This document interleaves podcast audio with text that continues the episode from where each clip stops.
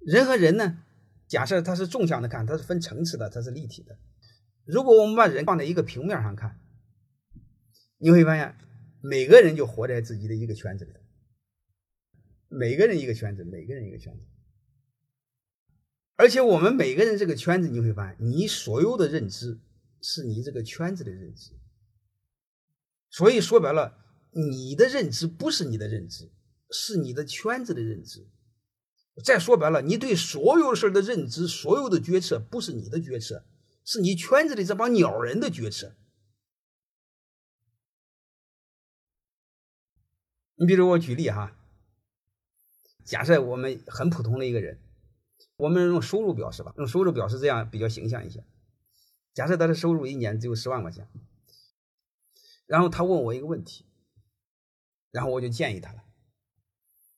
然后通常说的哦，院长你说的很有道理，我考虑考虑。我问你话，结果回家考虑，他跟和谁商量？他和他圈子的人商量。我不知道大家听明白没有？如果他平均十万块钱的话，他圈子里有十五万的，也有八万的，也有七万的。咱假设他和另另外两个十万的人商量，如果这两个人说的是一样的话，我问你，这个鸟人真正听他圈子的那两个鸟人，还是听我的？能听明白背后这个逻辑吧？你会发现，我们人的悲哀是什么呢？我们就活在这个熊烂圈子里头，我们总会认为自己是个熊明白人。总认为你把世界看明白了，各位，你哪看什么明白了？你就活在一个虚假的熊烂圈子当中，你还自我牛，你天天被人家摆弄，被人家玩，你自己还不知道。而且你会发现，烂人当中什么样的人活得最有感觉、最爽，就是在烂人当中稍微有点本事的人。他在这里边那帮烂人当中，比他更烂的人会叫这个人是大哥。他马上找到了这辈子人生最大的价值，找到了存在感。所以他在这个圈子里他就突破不了，人就活在这个圈子里头。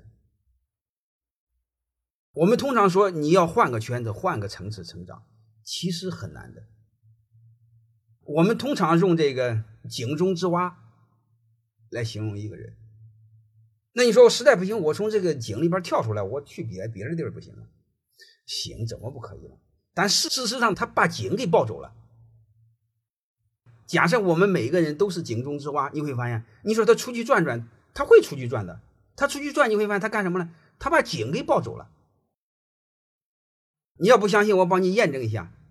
你的很多同学，你的很多朋友到另外一个地儿了，相当于他换了一个。但是你会发现，他的圈子和你的圈子没什么变化，而且你会发现没有，你认识的那帮鸟人，你们之所以成为好朋友，你们突然会发现，你的井和他的井一样大，所以你们有共同语言、共同价值观，找到了人生的知己。我们很多孩子在国外读书，这帮熊孩子在国外读了好几年，回来之后你会发现。所以你会发现，很多孩子出去留学，按道理来说，这帮小孩最容易跳出井去找一个更宽广的世界。你会发现，他照样把井给背出去。各位，你想，如果小孩是这样，成人更这样。你比如成人，我们学英语、学语言的能力差，我们成人更容易熊这样。哎，你们千万别说啊！我认识好几个朋友，经常出国。哎呀。这个这个给他知道很多东西，忘了他把井给爆出去了。你举例来说，你会发现，如果你读过大学的话，你的圈子正常是大学的圈子，绝对不会是小学的圈子，是不是这样？我们正常人，你看，读了小学，读了初中，读了高中，读了大学，你最大的圈子是你大学的圈子，其次是你高中，你小学圈子基本忘了，是这回事吧？如果过两天你又背个井回来了，还回到二十年前那个状态，你会发现你的圈子没变。这是人这辈子最大的一个悲哀。还有一个，你说我很多事都明白，我就不敢做。很多事如果你明白，你只要是不敢做，只能说明一个问题：你没明白。如果你真正明白的话，就能做到知行合一。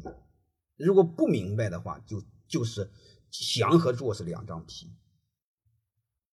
我们太多的你会发现，聊起来他明白，那个聊起来他也明白。很多事我一说你明白，但是你做的时候你发现你做不到。包括刚才聊的，我这辈子是挣钱是第一嘛？我告诉你，挣钱不是第一。我想把我的思想在企业当中实践应用，包括我跟你胡扯的东西，应用那个是我最大的爱好。而且我告诉你，那个东西我用的越多，我的本事长得越大，然后我根本就不愁挣钱，就这么简单。我的顾问费给别人辅导企业顾问费是成倍的翻，GDP 才一年十个点、二十个点的涨，这个逻辑我懂啊。所以我想明白的话就去做。我们害怕的是不明白。